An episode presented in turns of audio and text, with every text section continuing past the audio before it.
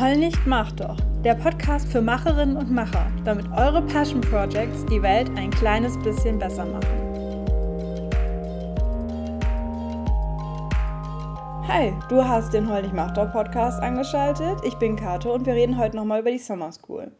Meine Passion Project Summer School hat von Mitte Juli bis Ende August 2019 stattgefunden und diente so ein bisschen als Alternative zum Sommerloch. Beziehungsweise für alle, die jetzt nicht den kompletten Sommer schon verplant sind, ähm, habe ich ganz tolle Frauen aus meinem Netzwerk zusammengetrommelt, die jeweils zu ihrem Thema einen Input gegeben haben, der etwas mit Passion Projects zu tun hatte. Von ähm, so ganz soften Themen bis hin zu richtig konkreten Tipps, zum Beispiel, wie man Instagram besser nutzt. Und ähm, ich habe schon eine Folge gemacht, wo ich über diese Summer School so ein bisschen reflektiert habe. Und in dieser Folge möchte ich jetzt wirklich darüber sprechen, was ich Neues gelernt habe. Denn ich war ja als Moderatorin bei jedem der Webinare mit dabei und ähm, habe natürlich selber auch noch ein bisschen was gelernt, habe mir selber Notizen gemacht und möchte jetzt ein bisschen meine eigenen Aha-Erlebnisse teilen, in der Hoffnung, dass die für euch auch interessant sind.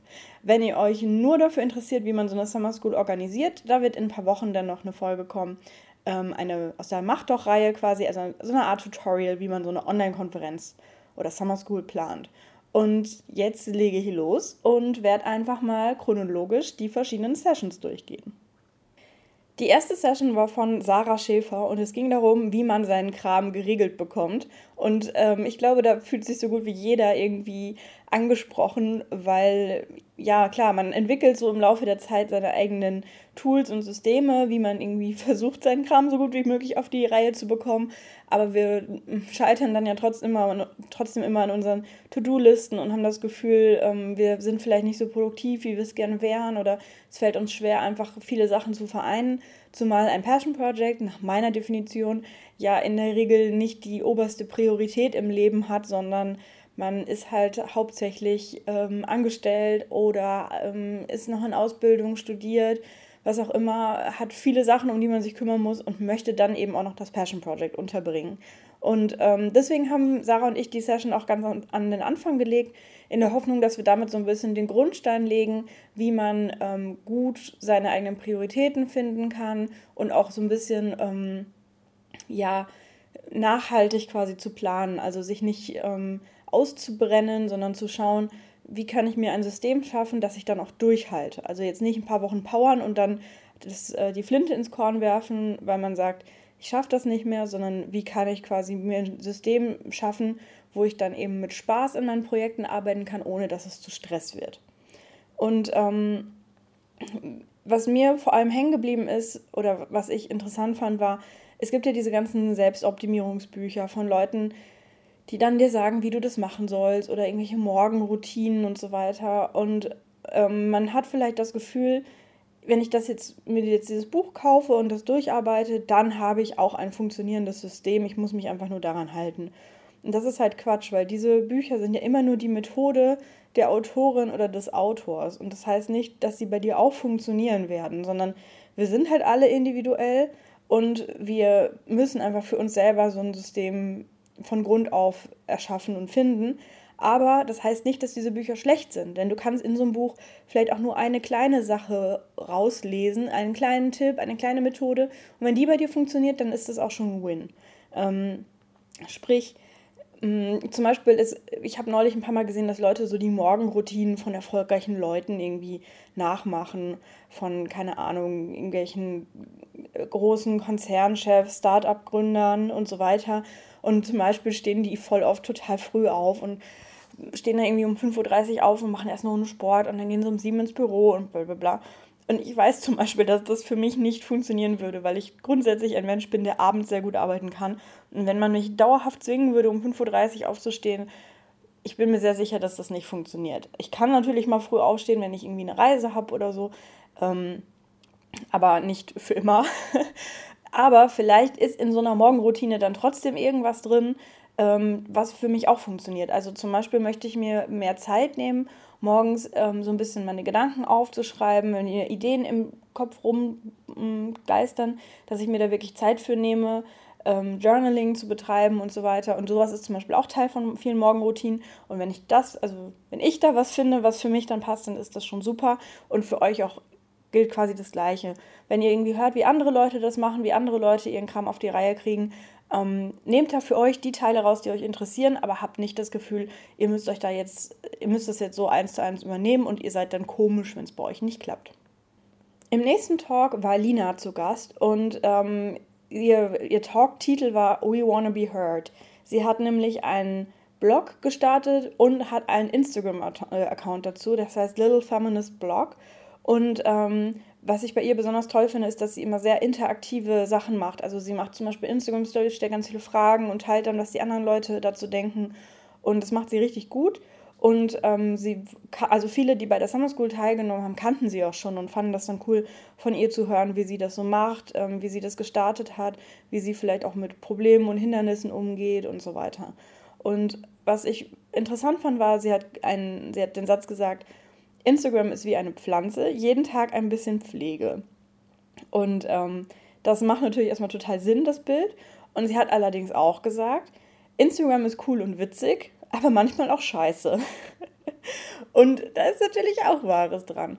Und ähm, das finde ich interessant, diese, diese Balance zu finden zwischen Instagram ist ein super Tool, ich kann damit das machen, was ich gerne will, ich kann mich mit Leuten austauschen, ich kann meine Botschaft teilen, ich kann Aufmerksamkeit zu einem Thema, ähm, ähm, also Aufmerksamkeit für ein Thema bringen, ich kann ähm, andere Leute sichtbar machen, deren Meinungen, deren Wissen und so weiter, aber auch zu wissen, dass Instagram schnell, ja, ich sag mal, süchtig macht. Also Instagram ist ja auch nicht umsonst so, oder diese ganzen Social Media Apps sind ja nicht umsonst so designt, wie sie designt sind, sondern sie haben ja das Ziel, uns so lange wie möglich auf der Plattform zu halten. Ähm, und das so ein bisschen zu reflektieren und auch mal bewusst Pause zu machen und ähm, das Ganze nicht zu ernst zu nehmen und zu wissen, die Welt dreht sich weiter, auch wenn ich mich mal einen Tag lang nicht eingeloggt habe oder ähm, wenn ich ab und zu mal die App lösche, damit ich mich nicht dauernd einlogge, dann ähm, ist es gut. Was ich persönlich mache oder wenn ich merke, dass ich irgendwie eine App zu oft nutze, dann ändere ich die Position der App auf meinem Handy, also wo die App quasi auf dem, auf dem Homescreen abgelegt ist, weil ich dann, mich dann selber ertappe, wie ich so automatisch aus Langeweile auf die App gehe. Also wenn ich dann dahin, also wenn ich dann also automatisch dahin tippe und da ist dann aber nichts oder da ist dann stattdessen ja der Taschenrechner oder so, dann merke ich so, hä, hä, wieso wollte ich denn jetzt schon wieder auf diese Seite gehen? eigentlich interessiert es mich gerade gar nicht, eigentlich will ich mich nur ablenken. Und das könnte vielleicht auch ein Tipp sein oder ansonsten die App auch löschen. Also nicht gleich das Konto löschen, sondern einfach nur die App löschen ähm, und dann erst wieder nach ein paar Tagen installieren, zum Beispiel, wenn man irgendwie, keine Ahnung, die Hausarbeit abgegeben hat, die Deadline rum ist oder so. Also Instagram ist cool, aber nehmt das nicht zu ernst. Der nächste Talk war von Bianca, von der Groschenphilosophin. Die kennt ihr bestimmt auch. Und es ging um Personal Branding, es ging um ihr eigenes Projekt. Es ging darum, wie sie Groschenphilosophin aufgebaut hat als Blog neben dem Studium, wie sie es dann weitergemacht hat bei, während ihres ersten Jobs und wie das Projekt immer größer geworden ist und es dann ihr tatsächlich einen Schritt in die Selbstständigkeit ähm, ermöglicht hat, weil sie zum einen das ja als Portfolio hatte, damit Leute sehen, wie sie schreiben und ihr Aufträge geben. Und zum anderen, weil sie sich ja jetzt dadurch eine Paid Community aufgebaut hat über Steady, sprich ähm, zum Beispiel den, ihren aktuellen Podcast, die planen gerade einen zweiten, das kann ich schon verraten, aber ihren ähm, Badass by Nature Podcast, den kann man nur hören, wenn man sie unterstützt, wenn man ein zahlender Supporter ist. Und ähm, das wächst eben richtig schön. Und es war auch so ihre Kernaussage, dass man ähm, keine Angst davor haben muss, dass so ein Passion Project sich auch entwickeln kann, dass man damit Geld verdient oder es als Schritt in die Selbstständigkeit betrachten kann. Und ähm, das ist bei mir ja auch ähnlich gewesen, dass ich durch meine Projekte dann Aufträge bekommen habe, dass ich durch einen Blog ähm, dann die Möglichkeit hatte, damit was zu verdienen. Ich habe dadurch mein Gewerbe angemeldet. Ähm, ähm, sehe das ein bisschen kritisch, wenn man das Projekt, was man macht, eins zu eins monetarisiert. Also sprich, wenn ich jetzt einen Blog habe und ich mache dann Werbung auf dem Blog, das sehe ich so ein bisschen kritisch, da habe ich auch schon öfter hier im Podcast drüber geredet. Aber wenn man zum Beispiel sagt, ich habe einen Blog und jemand findet meine Schreibe ganz toll und will, dass ich für ihn auch Texte schreibe, also so eine indirekte Monetarisierung, das finde ich ist die beste Art und Weise, ähm, wie man das machen kann. Und ähm, mein persönliches Learning zu Biancas Vortrag war, dass sie, ähm, also dass Groschenphilosophin nicht ihr allererstes Projekt war, nicht ihr allererster Blog, sondern sie hat vorher schon mal gebloggt, sie hat vorher schon Sachen gelernt und sie hat dann bei Groschenphilosophin, Zitat, halbwegs strategisch agiert ähm, und natürlich ganz, ganz viel Geduld mitgebracht.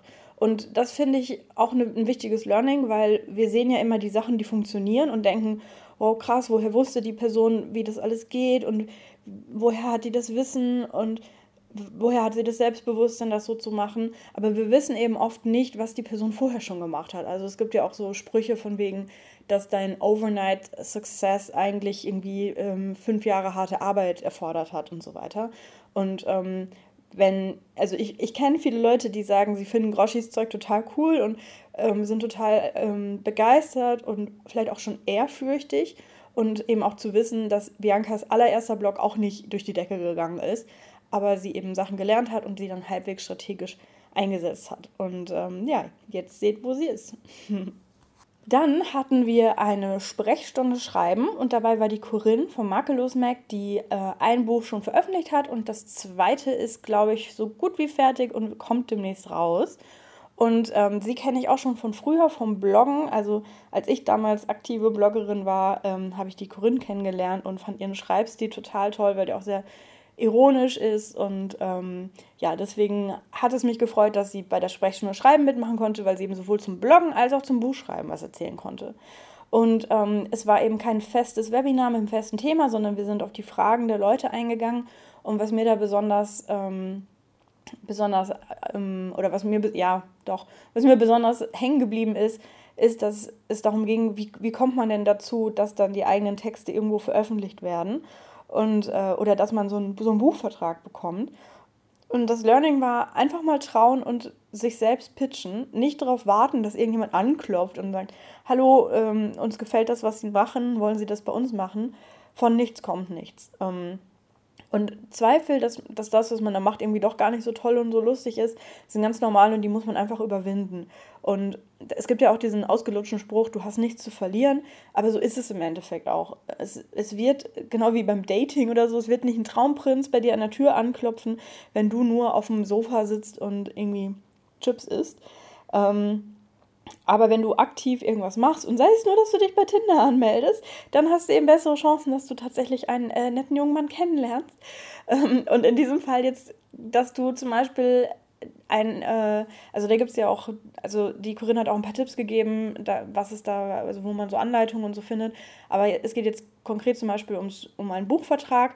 Da muss ich dann eben Verlage raussuchen, wo ich denke, dass das da reinpasst. Und dann muss ich so ein Exposé schreiben. Und bei manchen, die wollen dann schon ähm, nur ein Kapitel, manche wollen noch mehr von dir lesen, das musst du dann schon schreiben. Und es ist einfach kein Hexenwerk, es ist einfach ein Prozess und ähm, natürlich wirst du dich nicht nur ein einziges Mal bewerben und die werden dich mit Handkuss nehmen, sondern du musst auch damit rechnen, dass Leute dir Absagen geben oder dich gar nicht erst, ähm, sich gar nicht erst zurückmelden. So ähnlich wie, wie es ja auch ist, wenn wir uns um einen Job bewerben. Da würden wir auch nicht davon ausgehen, dass direkt die allererste Bewerbung klappt, sondern da würden wir uns auch immer bei mehreren Stellen parallel bewerben. Und so ist es auch, wenn man zum Beispiel ein Buch pitcht, weil man ein Buch schreiben möchte oder wenn man Artikel irgendwo anbietet für Zeitschriften oder für Online-Magazine. Ähm, und ja, Corinne hat uns da Mut gemacht, dass wir uns einfach mal trauen sollen. Im Anschluss ging es dann, oder beim nächsten Webinar ging es dann um das Thema Karriere mit Sabrina. Ähm, sie habe ich mal hier vor Ort kennengelernt. Sie ist ähm, die, die Mehrzahl der Dozentinnen kenne ich nur aus dem Internet und Sabrina kenne ich auch von hier tatsächlich.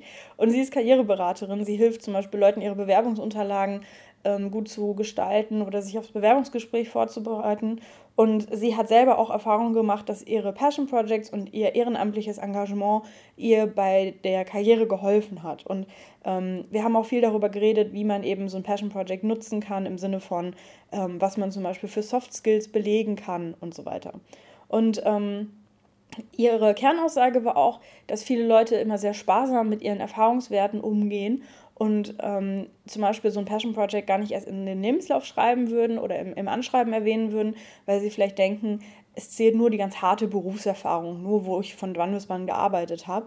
Aber man kann, wenn man nicht so viel Berufserfahrung hat, mit einem Passion Project sowas auch ausgleichen und eben zum Beispiel zeigen, dass man sich für eine bestimmte Sache engagiert oder bestimmte Soft Skills gelernt hat.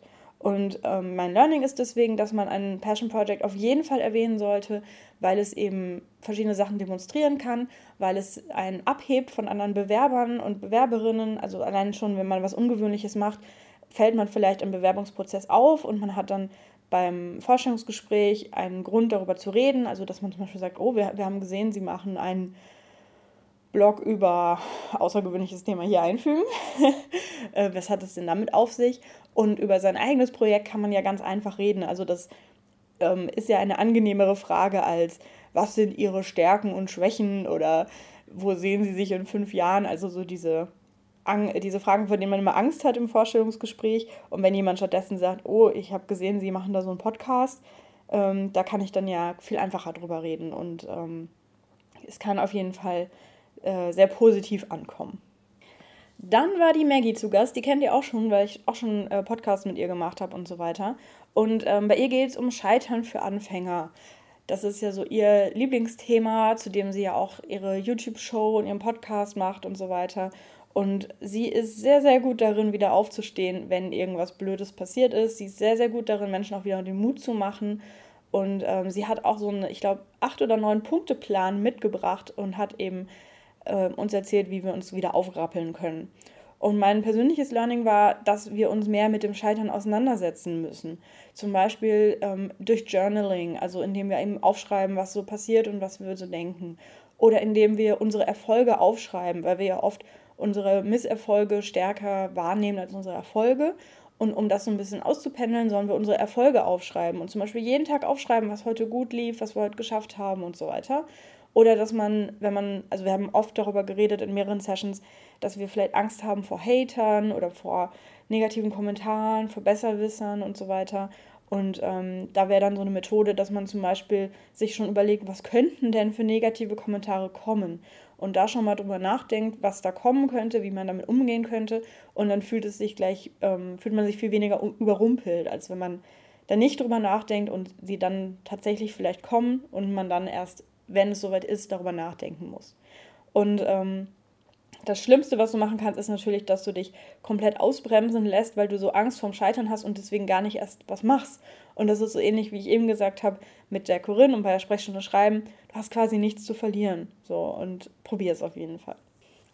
Ähm, dann kam mein eigener Workshop, also mein, mein eigenes Webinar über Workshops. Es ging darum, wie man ähm, Workshops und Seminare plant und dann auch leitet, weil ich eben finde, dass das ein super ähm, Medium ist, ähm, also einen Workshop zu leiten, irgendwelchen Leuten was beizubringen, irgendwas von deinen eigenen Fähigkeiten zu teilen und so aufzubereiten, dass andere Leute da auch ähm, was lernen, das mitnehmen können, im Laufe des Workshops irgendwas gemacht haben, was sie dann tatsächlich mit nach Hause nehmen können. Das finde ich mega cool, da sollte man weniger Angst vor haben. Und meine Kernaussage ist daher, dass es ähm, kein Hexenwerk ist, einen Workshop zu planen und, zu, und durchzuführen. Und wenn man sich eben Zeit nimmt für die Planung, hat man auch weniger Angst und es macht dann auch viel mehr Spaß, sie zu halten. Also traut euch daran. Die nächste Gastdozentin war die Anne und sie hat über Fotos und Videos mit dem Smartphone gesprochen. Also sprich, wir haben ja alle eine super Kamera mittlerweile in der Hosentasche. Wenn man mal überlegt, vor ein paar Jahren musste man, um richtig gute Fotos zu machen, sich halt wirklich eine Spiegelreflexkamera kaufen. Und unsere Handys haben mittlerweile echt gute Kameras und natürlich gute Software. Sprich, wir können auch, wenn wir zum Beispiel einen Blog machen oder sowas, brauchen wir nicht noch eine Kamera kaufen für die Fotos, sondern wir können auch unser Handy benutzen. Und sie hat uns einige Methoden gezeigt, ähm, wie wir quasi systematischer fotografieren. Und ihre Kernaussage ist eben auch, nicht einfach nur knipsen, sondern denke über jedes Foto nach, damit das Foto besser wird. Und was ich ähm, cool fand, war, sie, sie hat die Five-Shot-Regel gezeigt. Also sie hat ähm, äh, uns auf diese Methode hingewiesen, die eigentlich für klassische Videos gedacht ist. Aber man kann diese Five-Shot-Regel ja auch auf Instagram anwenden. Sprich, man macht diese Instagram-Story-Snippets, die sind ja 15 Sekunden lang, die könnte man verwenden, um die Five-Shot-Regel zu benutzen. Und dann muss man ja auch gar nichts schneiden oder noch irgendwie bearbeiten oder so und hat dann gleich eine viel interessantere Instagram-Story, als einfach so draufzuhalten oder einfach so in die Kamera zu reden. Und das werde ich auf jeden Fall demnächst mal probieren. Dann hatten wir noch eine Sprechstunde, nämlich eine Sprechstunde zum Thema Podcasten mit Julia und Sarah von Eigenstimmig. Und ihre Kernaussage war, dass man, mm, dass man quasi gucken soll, was ist für einen selber stimmig, wie fühlt es sich für einen selber richtig an und dass man sich nicht von der Technik abhalten äh, lassen soll. Und ähm, was ich interessant fand, war, dass wir eigentlich damit gerechnet haben, dass Technikfragen kommen werden. Also ein paar Minuten bevor das Webinar losging, da war die Sarah schon im Meetingraum und meinte, guck mal hier, ich habe extra mein großes Mikrofon mit ins Bild gestellt, damit es hier ähm, cool aussieht. Und habe ich gesagt, ah gut, äh, dass du sagst, ich hole noch schnell mein Aufnahmegerät, also das, wo, wo ich gerade auch reinspreche. Ähm, falls jemand Fragen dazu hat, dann können wir da noch drüber reden. Und dann bin ich noch schnell losgelaufen, habe das geholt. Und es kamen dann aber irgendwie gar keine konkreten Technikfragen in der Sprechstunde, sondern die Unterstützung war eher bei anderen Punkten notwendig. Also mal wieder eher in Richtung Selbstzweifel. Wie soll ich das machen? Kann ich das schaffen? Lohnt sich das? Äh, wie viel Arbeit ist das? Und so weiter. Ähm, und das fand ich cool, weil im Endeffekt die Technik ist, da gibt es halt einfach schon tausend Sachen, ne? Technik, da kannst du dir halt YouTube-Tutorials angucken, da kannst du irgendwelche Vergleiche an, angucken, was ist das beste Mikrofon und bla bla bla. Aber das wirklich Interessante ist ja, was muss dann passieren, damit du dich wirklich traust? Oder mh, hm, wie kannst du dein Konzept so schärfen, dass du sagst, ja, so fühlt sich das richtig geil an, so möchte ich gerne meinen eigenen Podcast machen. Und ähm, das freut mich eigentlich tatsächlich, dass wir die Zeit in der Sprechstunde dann eher so genutzt haben, um über diese etwas softeren Themen zu reden. Weil, wie gesagt, Technik-Tutorials kann man einfach googeln und sich ein Tutorial angucken und sich das selber an, aneignen. Aber so diese persönliche Unterstützung durch Leute, die da schon Erfahrung drin haben, ähm, die ist wahrscheinlich eher für diese ja, Selbstzweifel und so weiter wichtig. So, wir nähern uns dem Ende. Ähm, gegen Ende der Summer School war dann die Julia nochmal da und hat über die eigenen Motive gesprochen, beziehungsweise über ein Coaching-Tool namens Innere Motivanalyse, IMA. Und ihre Kernaussage ist, lerne, was dich wirklich antreibt und was dich bremst und dann nutze das als Ressource. Und das war sehr spannend, weil wir eben uns auch IMAs angeguckt haben von, ähm, von Summer School-Teilnehmerinnen und von mir und wir haben da eben gesehen, wie unterschiedlich die auch aussehen können, ähm, was uns jeweils wichtig ist, was uns antreibt und so weiter.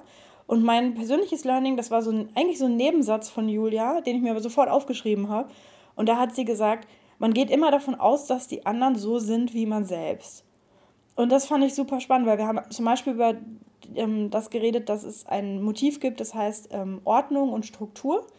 Und wenn eben Leute das stark ausgeprägt haben, dann sind sie eben sehr ordentlich, dann legen sie Strukturen an, dann mögen sie das auch, dann mögen sie kein Chaos. Ähm, und es gibt eben Leute, bei denen ist das nicht stark ausgeprägt.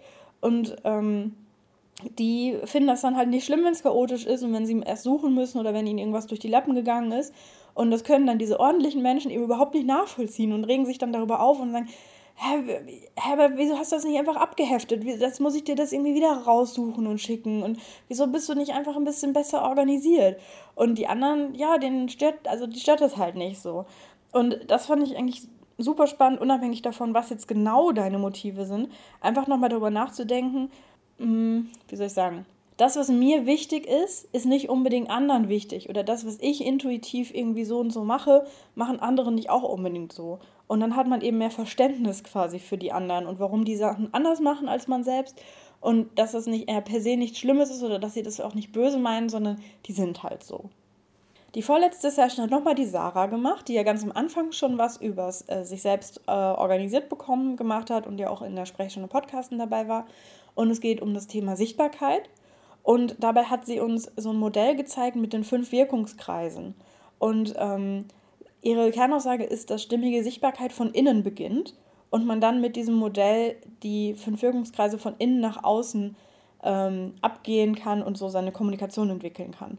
Und ähm, das, dieses Modell fand ich auf der einen Seite schön, so ein bisschen als Gegenentwurf zum Funnel, den man sonst so hat. Und auf der anderen Seite auch, dass man vielleicht schon sehr viel macht und das unterschätzt. Also, dass man vielleicht denkt, um sichtbar zu sein, muss ich irgendwie Blogartikel schreiben und dieses und jenes. Aber es gibt vielleicht schon kleine Sachen, wie zum Beispiel die Art und Weise, wie man auf einen Kommentar antwortet bei Social Media, ähm, was auch schon zur eigenen Sichtbarkeit beiträgt und was man vielleicht ähm, ja selber nicht als solches gesehen hat. Und wenn man sich das klar macht, dann muss man sich auch weniger Stress machen, weil man vielleicht schon sehr, sehr viel macht für seine eigene Sichtbarkeit. Und wir haben außerdem noch darüber geredet, welche Kanäle, welche Methoden wir mögen und welche nicht. Und ich habe ganz viel über Pinterest abgehatet, weil ich Pinterest ganz schrecklich finde. Und ähm, da haben wir halt dann eben darüber geredet, dass es natürlich auch etwas sein muss, was einem selber Spaß macht und ähm, so weiter. Und da hat die Sarah übrigens auch einen ähm, kostenlosen Kurs namens Social Media Seelenhygiene. Die ganzen Links und so weiter findet ihr dann in dem Blogpost in den Show Notes. Ähm, die allerletzte Session, da kam dann die Kati zu Gast von Insta Footprint Design. Die kennt ihr vielleicht auch, die ist auf Instagram super aktiv und gibt da eben Tipps für Instagram. Und ihre Kernaussage war, dass wir Instagram zielgerichtet nutzen sollen. Und ähm, ganz konkret ein Learning von mir war, dass wir ja, wenn wir über Instagram und Instagram-Strategien und so weiter reden, dass wir dann meistens darüber äh, nachdenken, was sollen wir posten, ähm, wie können wir irgendwie Content erstellen und was sollen wir denn da schreiben und so weiter. Und was ich aber in der Session sehr spannend fand, dass man auch durch Sachen also, dass, es, dass, dass man Sachen einmalig ändern kann und die sind dann schon wirkungsvoll. Also zum Beispiel die Bio zu aktualisieren oder so ein paar Story-Highlights zu erstellen, die irgendwie so ein, ja, wichtige Fragen quasi klären, ähm, eine wichtige Aussage treffen. Und das macht man quasi einmal und hat dann dadurch schon viel Wirkung erzielt, während das Posten und so weiter, da muss man halt einfach dranbleiben. Und ähm, in der Session haben wir uns ein paar Beispiele angeguckt von Teilnehmerinnen, ähm, quasi so eine Live-Profilanalyse und dann Feedback und Tipps von Kati, wie man das verbessern kann. Und da war zum Beispiel oft das Problem, dass die Bio nicht richtig ausgenutzt wurde, dass da zu wenig drin stand oder zu unkonkret und man nicht genau wusste, was da jetzt genau, worum es genau geht bei dem Account. Ähm, oder dass man es halt einfach noch ein bisschen präziser schreiben konnte. Und das ist zum Beispiel so ein Learning, dass du jetzt sofort gucken kannst, ob deine Bio eigentlich noch aktuell ist oder ob, sie, ob man sie präzisieren kann. Du könntest das jetzt direkt machen und hast dann einen ähm, wichtigen Schritt gemacht zu einem besseren Instagram-Profil, ohne jetzt gleich tausend Sachen vorbereiten und posten und planen und so weiter zu müssen. Ähm, genau, also das war jetzt nochmal so was ganz Konkretes ähm, gegen Ende, was wir jetzt alle konkret machen können, weil wahrscheinlich die meisten von euch auch ein Instagram-Profil haben oder wenn sie darüber nachdenken, ihr Projekt dann anzufangen, gerne ein Instagram-Profil zu dem Projekt machen wollen, also zu dem Blog, zu dem Podcast und so weiter. Ähm, das waren jetzt meine Learnings, also meine inhaltlichen Learnings aus der Summer School. Ihr könnt, wie gesagt, nochmal meine generelle So war's Reflexion nachhören. Das habe ich vor zwei Wochen, glaube ich, veröffentlicht. Demnächst kommt dann noch die Mach doch-Episode zu der Online-Konferenz, also wie man sowas grundsätzlich plant. Da muss ich aber noch ein bisschen recherchieren. Ich will ja keinen Stuss labern hier. Das ist mir sehr wichtig. Und ähm, ich werde einen Text dazu machen. Also jetzt in dem Moment, wo ich das hier aufnehme, muss ich den noch komplett zusammenschreiben. Aber ich werde einen Text schreiben, ähm, wo dann die Kernaussagen, meine Learnings nochmal drin sind. Plus zusätzlich habe ich alle Gastdozentinnen nochmal gefragt, haben sie irgendwelche Empfehlungen für Apps, Software oder Tools? Haben sie eigenen Content, der noch dazu passt? Also manche von denen haben ja selber einen Podcast zum Beispiel den ihr euch dann anhören könnt, falls ihr den noch nicht kanntet. Habt ihr weitere Lese- oder Hörempfehlungen, zum Beispiel Buchtipps ähm, zum Thema? Oder habt ihr selber noch irgendwelche Angebote, irgendwelche Freebies und so weiter, die dazu passen? Und damit ihr das alle an einem Fleck habt, egal ob ihr jetzt selber an der Summer School teilgenommen habt und das nochmal nachlesen wollt, oder ob ihr es verpasst habt, dieses, diese wunderbare Summer School und jetzt einfach nur neugierig seid, was wir denn da so gemacht haben, ähm, dann könnt ihr euch das angucken und den Link findet ihr dann in den Show Notes zu diesem Text. Den muss ich jetzt noch schnell fertig machen. ähm, wir hören uns nächste Woche wieder. Ich gucke mal kurz in meinen Redaktionsplan, worum es nächste Woche geht. Moment. Ah, nächste Woche geht es darum, wie ich mich organisiere, was ein bisschen zu dem ersten Talk äh, Bezug nimmt. Also ich verrate euch, was für mich gut funktioniert und es werden aber noch ein paar Leute mitmachen. Zumindest, also manche Einreichungen habe ich schon bekommen, andere haben versprochen, dass sie mitmachen und erzählen, wie sie sich denn organisieren, damit ihr dann noch mehr ähm, Inspiration habt und Anregungen und vielleicht den ein oder anderen Kniff für euch übernehmen könnt. Darum geht es nächste Woche. Ich freue mich, wenn ihr dann wieder einschaltet und bis zum nächsten Mal. Ciao, eure Kato.